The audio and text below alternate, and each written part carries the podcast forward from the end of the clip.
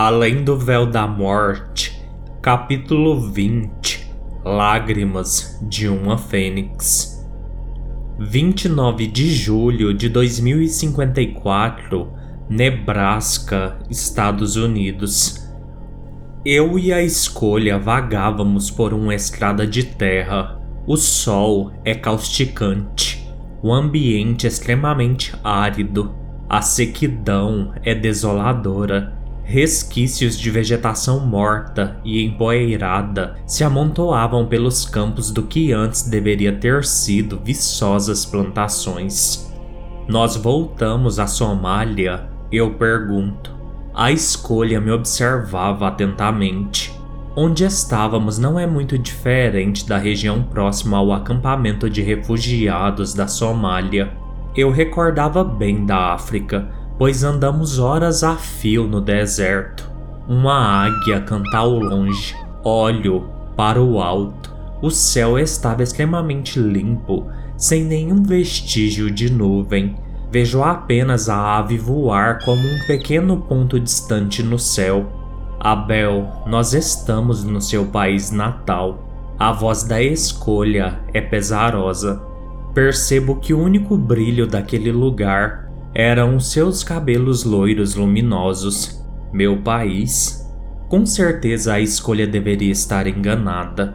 Por mais que eu não morasse nos Estados Unidos, uma vez que eu apenas nasci neste país, eu sabia que não havia um lugar tão seco e desértico assim nele. Mesmo as regiões mais áridas, como no estado da Califórnia e Nevada, não chegavam perto de parecer com este lugar. Esses estados seriam um oásis perto deste ambiente que chegamos. Estamos na Califórnia por acaso? Pergunto. Eu sabia que era impossível estarmos na Califórnia. Não, no Nebraska. Era impossível. O Nebraska e os seus estados vizinhos têm as terras mais férteis do país, sendo que os mesmos são os líderes nacionais na produção de grãos, além de terem os maiores rebanhos bovinos, entre outros produtos do gênero alimentício. A escolha, diferentemente da morte, não tem acesso aos meus pensamentos, porém, ela intui o que eu estou pensando devido à minha inquietação. Nós estamos realmente no Nebraska, acredite. A confirmação da escolha me faz arrepiar e começar a imaginar o que poderia ter acontecido ali: guerra, desastre natural, entre outras coisas, mas não consigo chegar a um raciocínio que me permita desvendar este mistério. Só me resta perguntar: mas o que aconteceu aqui?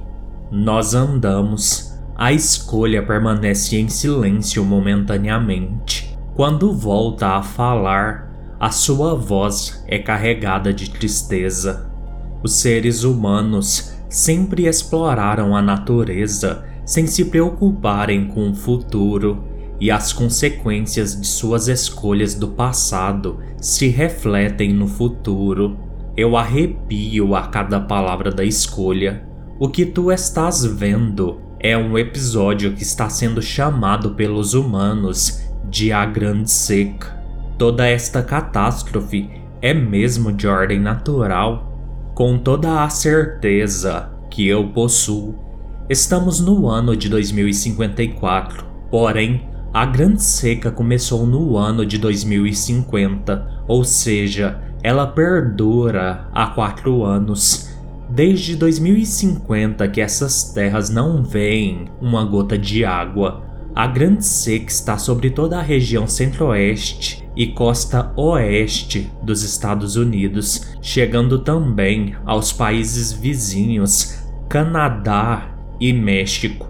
Milhares de pessoas já morreram pela escassez de água e subsequente falta de alimentos. Plantações foram dizimadas ao pó, rios inteiros secaram e, como consequência de tal desordem natural, as pessoas começaram a abandonar os seus estados e até mesmo o seu país à procura de melhor qualidade de vida. Por sua vez, as regiões não atingidas se sobrecarregaram gravemente com o êxodo e como os maiores estados produtores de alimentos paralisaram a produção, o resultado disso foi fome e morte. Eu sinto os meus joelhos fraquejarem. Como algo tão horrível poderia estar acontecendo? As pessoas que até então possuíam tudo simplesmente perderam o que tinham e agora dependiam de outros para sobreviverem. De acordo com que eu e a escolha caminhamos, vejo na beira da estrada muitas carcaças de gado e outros animais. Tudo é muito desolador. Sinto os meus olhos marejarem. Não havia sinal de vida em lugar algum. A terra estava seca e rachada, completamente morta. Nós vagamos por um bom tempo em silêncio até chegarmos a uma cidade no meio do nada, totalmente abandonada. As portas do comércio e das casas estavam abertas e rangiam ao sabor do vento. Jornais e sacolas plásticas voavam aleatoriamente. Estávamos numa cidade fantasma. Para onde foram as pessoas deste lugar? Eu pergunto. Foram embora, Abel. Após um ano e meio de seca intensa e sem qualquer tipo de escolha, muitos deixaram as suas casas à procura de um lugar melhor. Outros ainda persistiram. Os mortais oravam dia e noite a Deus, suplicando por chuva. Porém, Deus nada pôde fazer, pois o mal que os assolava fora causado por suas próprias mãos. Somente a indômita entidade natureza poderá determinar quando as chuvas que trarão o alívio voltarão a cair. Enquanto a sua ira não passar, nada voltará a crescer aqui. Noto como as casas sobrepujadas pelas intempéries poderiam desabar com um simples toque. Mesmo seus habitantes não estando mais ali, penso em como eles ficaram a esperar pelas chuvas que nunca caíram, por mais que as suas orações fossem fortes. Imagino as pessoas indo embora pouco a pouco de suas propriedades, abandonando tudo. O desespero delas ao ver as suas lavouras secarem e o gado morrer de fome e sede até chegar o dia em que não tinham mais alimento para colocar à mesa. A agonia ao ver os seus rios definharem e desaparecerem lentamente, e a tristeza de serem obrigados a ter que deixar tudo aquilo que construíram e irem embora do lugar que cresceram e viveram durante tanto tempo. As minhas lágrimas caem na terra fumegante Devido à seca, aconteceram grandes incêndios que fizeram cidades inteiras serem evacuadas. Muitos viram o pouco que a seca deixou ser consumido pelo fogo covarde. O meu espírito inteiro treme desolado. O pior de tudo, Abel, foram quando os americanos, canadenses e mexicanos começaram a chegar aos montes a outros estados do seu país ou mesmo a outros países da América Latina. Estados entraram em choque uns com os outros. As repúblicas latinas fecharam seus aeroportos para viajantes americanos, canadenses e mexicanos. Fora criada uma lei rígida de extradição. Qualquer estrangeiro vindo destes três países que não fosse comprovado no desembarque, férias ou trabalho eram deportados imediatamente. Os imigrantes ilegais eram procurados ferrenhamente pela polícia e extraditados ao país de origem. Um clima tenso se instaurou entre a América do Norte e a América Latina. Eu não conseguia imaginar tal situação. Países que até então eram tão independentes, começaram a depender violentamente de seus estados sobreviventes e mesmo de países que antes subjugavam. A partir do primeiro ano da seca, a produção alimentícia antes em larga escala declinou drasticamente. Com o avanço da tragédia, tudo o que era produzido se destinava apenas ao consumo interno, principalmente a economia dos Estados Unidos ruiu. Muitas pessoas morreram, eu questiono. Milhares, cidades viraram desertos, como tu podes bem ver. Porém, para estes países, a situação melhorou levemente no ano de 2056, pois os mesmos países da América Latina que bloquearam a entrada de estrangeiros, juntamente com alguns países da Europa, formaram uma aliança e começaram a mandar suprimentos à América do Norte. Os alimentos que eles enviaram foram de grande ajuda, matando a fome de muitos. Eu fico feliz que os homens deste tempo ainda consigam ter tais atos de solidariedade. A escolha me estende a sua mão. Eu asseguro, era hora de partir. Bem, Abel, a grande seca durou até 2058. Milhares de humanos morreram, como eu já disse. As pessoas deste tempo jamais esqueceram a tragédia que os assolou quando a chuva finalmente caiu sobre as terras sôfregas e os seus rios voltaram a correr novamente. Os habitantes foram regressando timidamente. Os mortais passaram a respeitar mais a natureza e a cultivá-la com consciência. As escolhas deles frente aos recursos naturais depois da tragédia da Grande Seca se tornaram bem mais sábias e comedidas. Eu fico feliz que o senso de consumo consciente tenha se instalado após um preço tão alto ser pago. Não deixo de lamentar pelas vidas que se foram prematuramente. Fica claro que nenhum mortal pode contra a natureza Somos os seus filhos e escravos, e apenas nos iludimos. Do contrário, a escolha me guia até a porta de uma casa abandonada.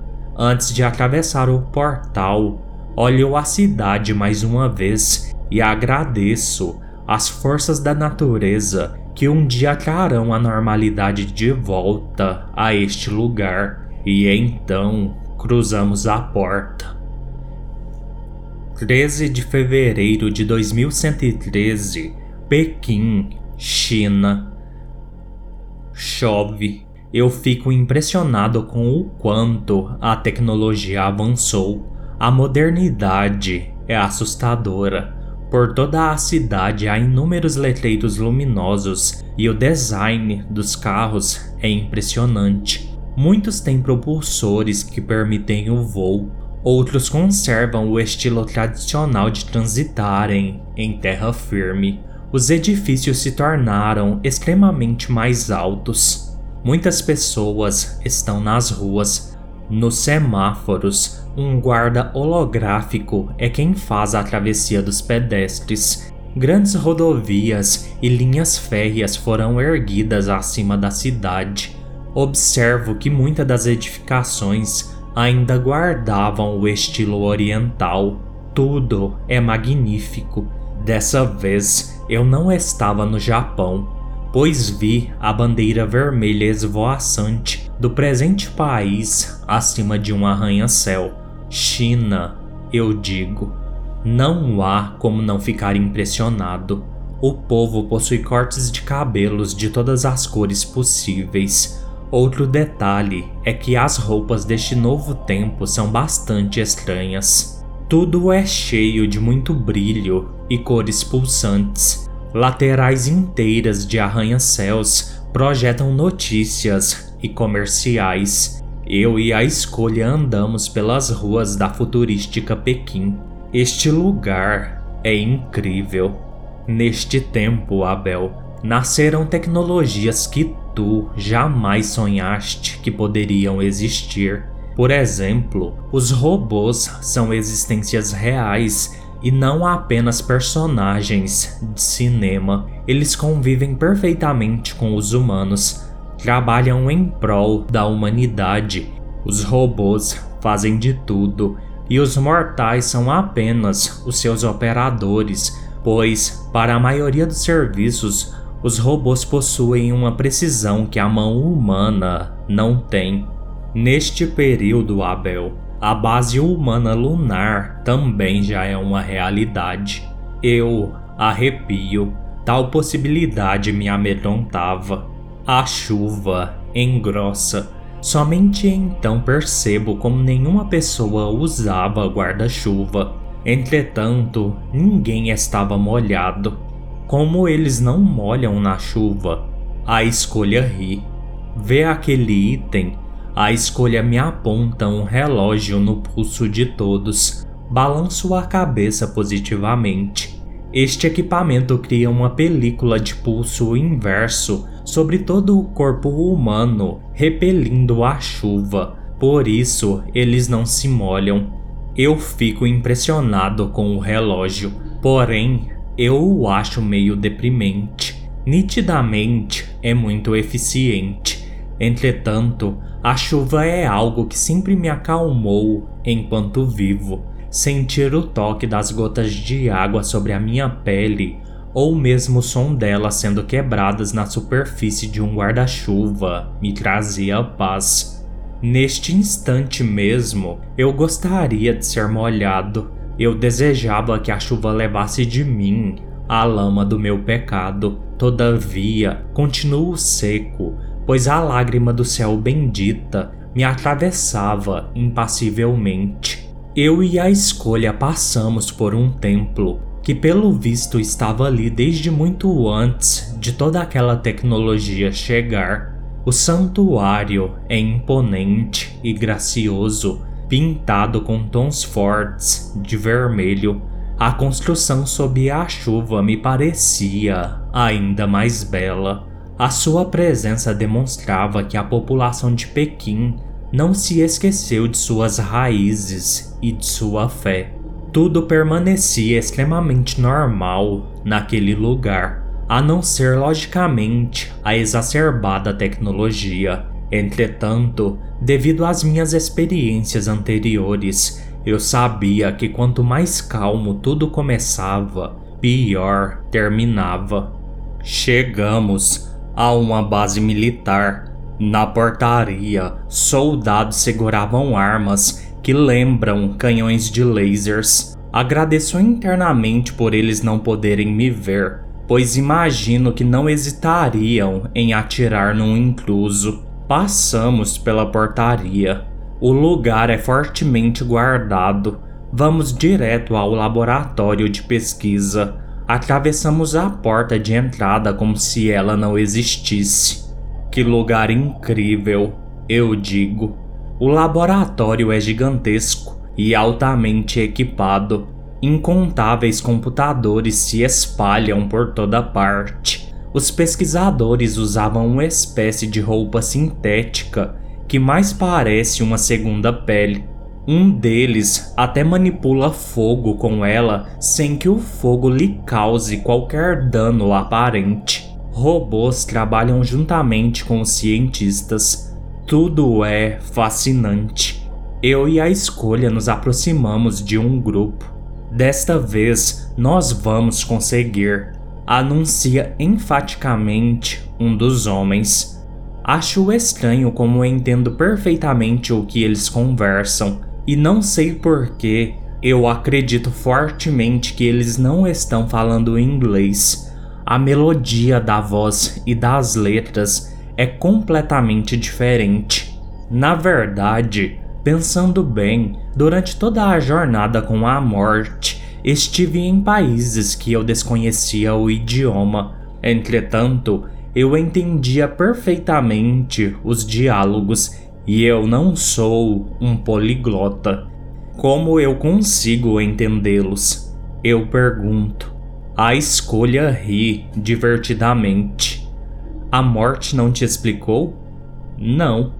Nós, as senhoras do karma, podemos permitir ou não que o mortal sob intercessão entenda o idioma do lugar onde estamos. Afinal, nós conhecemos todas as línguas existentes e extintas. Por exemplo, o seu coração me mostrou que conseguistes entender o português no Brasil, o aramaico antigo em Jerusalém, porém tu não entendeste o somali na Somália ou o alemão e polonês dos soldados nazistas em Auschwitz. Eu a olho intrigado. Por que será que ocorreu essa diferença de entendimento?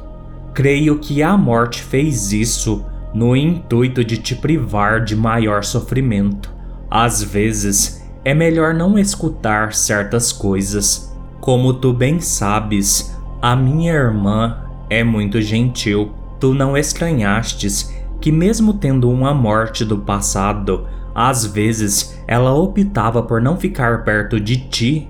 A morte fez isso porque em alguns momentos ela sofria profundamente também e ela não queria que tu sofresses ainda mais vendo-a igualmente sofrer. Para minha irmã, não é fácil testemunhar o fim das pessoas. Ela sente como se cada uma delas morresse dentro de si é algo difícil de explicar e compreender. Nós ficamos em silêncio. A morte cuidou de mim durante toda a jornada, decidindo até mesmo que era melhor ou não eu ouvir e me privando do seu sofrer pessoal. Agradeço-a internamente. Eu sei que onde quer que ela esteja, ela pode me ouvir. Os homens no recinto começam a exaltar os ânimos. O que está acontecendo aqui? O que tu verás aqui, Abel, é como a tecnologia deste tempo pode não ser tão benéfica assim. Neste tempo, o mundo humano está instável, pois vários desastres naturais continuam acontecendo em escala ascendente e mortal, e alguns países estão se fortalecendo caso estoure uma guerra territorial. Eu e a escolha nos aproximamos mais dos cientistas. Eles estão visivelmente frustrados. Os pesquisadores observam um objeto parecido com uma granada, porém do tamanho de uma bola de futebol americano, que estava sobre uma mesa de inox. Um robô pega o objeto e o abre pela parte estreita, retirando de dentro do invólucro um frasco com um líquido violeta. Isto devia ter ficado verde fluorescente. Resmunga outro homem irritado. Falhamos outra vez. Concorda o robô com a sua voz metálica. O que eles estão tentando fazer? Estes homens, Abel, tentam criar uma nova bomba biológica. No meu tempo de vida, já se falava em bombas biológicas. Lembro-me de um ataque horrível que ocorreu na Síria em 2013, deixando milhares de mortos. O poder de destruição de tais artefatos é devastador, pois conseguem dizimar cidades inteiras. Armas biológicas são algo comum neste futuro, Abel. Quase todo país possui uma, porém, estes homens loucos anseiam gerar um vírus infeccioso reprogramado geneticamente capaz de contaminar águas potáveis e levar à morte a quem entrar em contato em menos de uma hora. Eu arrepio como eles pretendem criar tal vírus. Os cientistas estão juntando partículas virais diferentes e as fundindo com bactérias superresistentes. Todos estes microorganismos são os mais letais existentes. Esta junção genética bizarra para criar um novo espécime está sendo feito de forma forçada já que naturalmente dificilmente aconteceria. De acordo com os estudos feitos, só alcançarão êxito quando a solução viral bacteriana adquirir um tom verde fluorescente, o que não aconteceu hoje. Graças a Deus, eu digo. Descarte a amostra ZKX ordena um homem ao robô. O robô vai até uma pia comum e despeja o conteúdo violeta do frasco. Em seguida, ele abre a torneira. Os cientistas saem frustrados do laboratório. Um grande erro fora cometido aqui, diz a escolha consternada. E o que foi? Durante o tempo de descanso necessário ao experimento, aquelas partículas virais bacterianas sofreram mutação, originando um espécime que não fora previsto pelos cientistas. Entretanto, algo letal e novo surgiu em sua ignorância por acreditarem que a solução havia falhado e por isso não causaria mal, a descartaram no sistema de esgoto. Esgoto este que irá parar nas águas dos rios de Pequim, que por sua vez chegarão ao sistema de abastecimento como um espécime mortífero. A escolha toca o meu ombro. O tempo acelera. Isso não é possível, eu falo. Cadáveres e mais cadáveres se acumulavam pelas ruas de Pequim, muitos em estado avançado de putrefação. A visão caótica lembrava a cena que eu vi no vilarejo tomado pela peste negra. Como isso aconteceu tão rápido? As águas de Pequim ficaram totalmente contaminadas em poucos dias. O novo espécime foi batizado de Baquivírus violáceos ZKX. Ele age semelhante à gripe, porém é infinitamente mais agressivo. O baquivírus, além do pulmão, também ataca todo o sistema digestivo e parte do sistema nervoso, causando severas hemorragias internas, matando um ser humano em 48 horas. Como o problema se localiza num bem natural essencial, a água, a população geral caiu enferma rapidamente. Até os cientistas descobrirem a origem da doença, muitos morreram. Cerca de um terço dos habitantes da China foram exterminados. O governo gastou bilhões em estudos para eliminar o baquivírus do sistema de abastecimento e da bacia hidrográfica.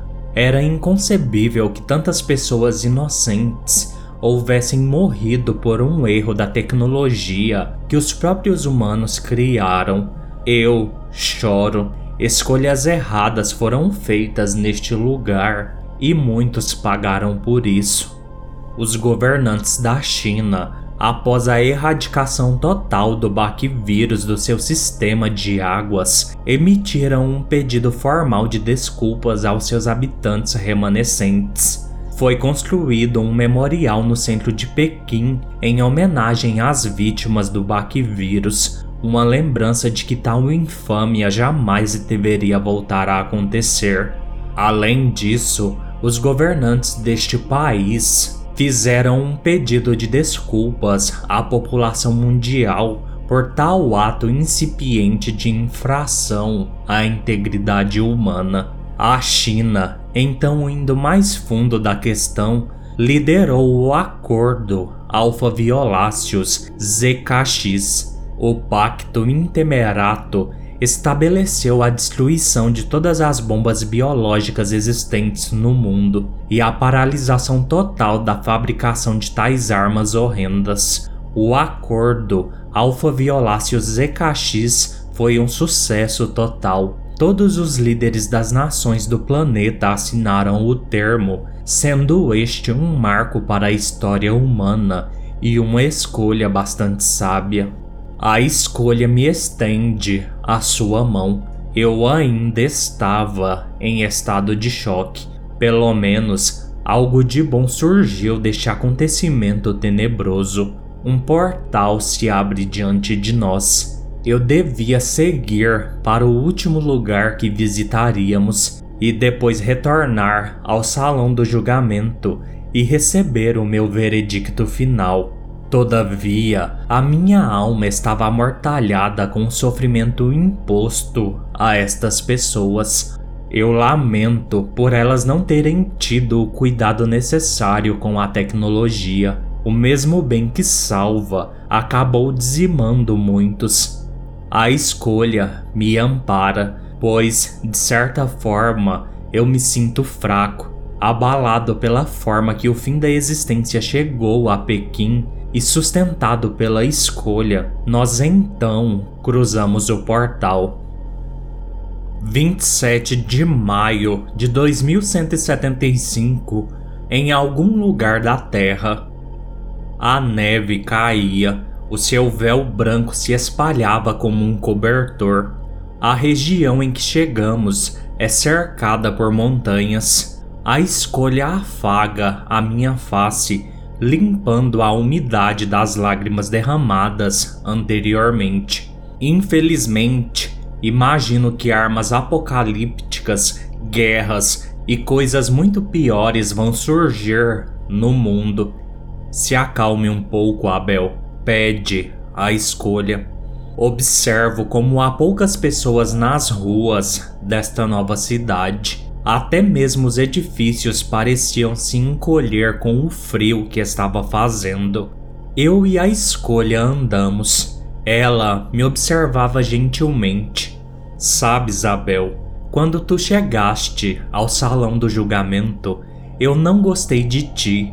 Porém, de acordo com que tudo fora desenrolando, quando vi tudo o que fizeste pela morte e agora, estando com você neste último teste, reconheço o quanto és verdadeiramente nobre, que o que sentes não é fingimento. É nítido como o padecer alheio te afeta, como desejas veementemente que tudo possa ser diferente. Verdadeiramente te digo, tu ganhaste a minha confiança. Tu és uma fênix eu fico sem reação com as palavras inesperadas da escolha. Tento sorrir, porém estou sem graça e opto por dizer a verdade.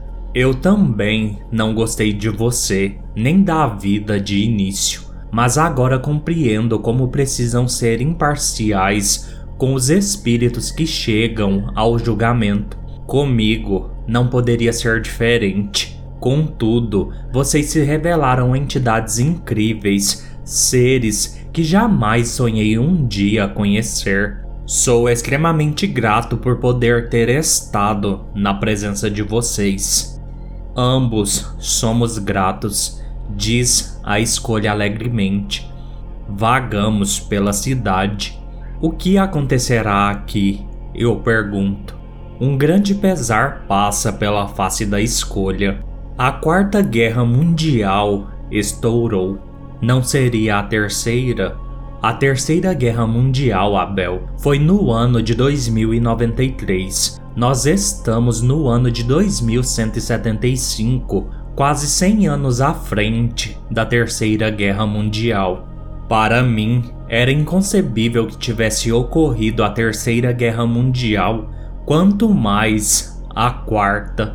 Com a explicação da escolha, eu noto como havíamos avançado no futuro. Porém, esta nova cidade não chegava nem perto de ser tão tecnológica como Pequim. Eu temo pela pergunta que farei a seguir.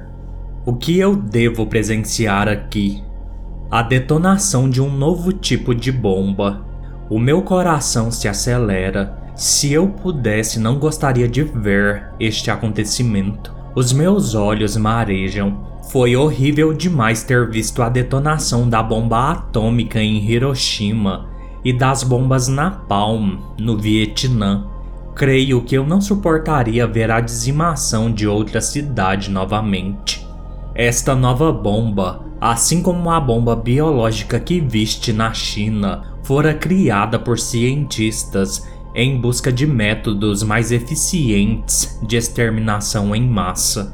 A bomba de teletransporte é uma tecnologia inventada pelo exército brasileiro. O país se tornou uma grande potência neste tempo devido às suas terras cultiváveis e bacia hidrográfica invejada. Eles lutam para proteger o seu patrimônio territorial. Contudo, isso não faz a bomba de teletransporte ser menos cruel. Eu arrepio.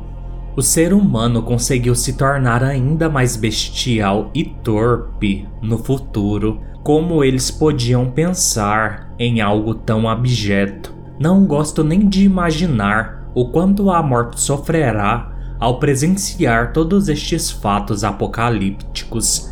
Escuto ao longe o som de aviões. O meu espírito inteiro treme.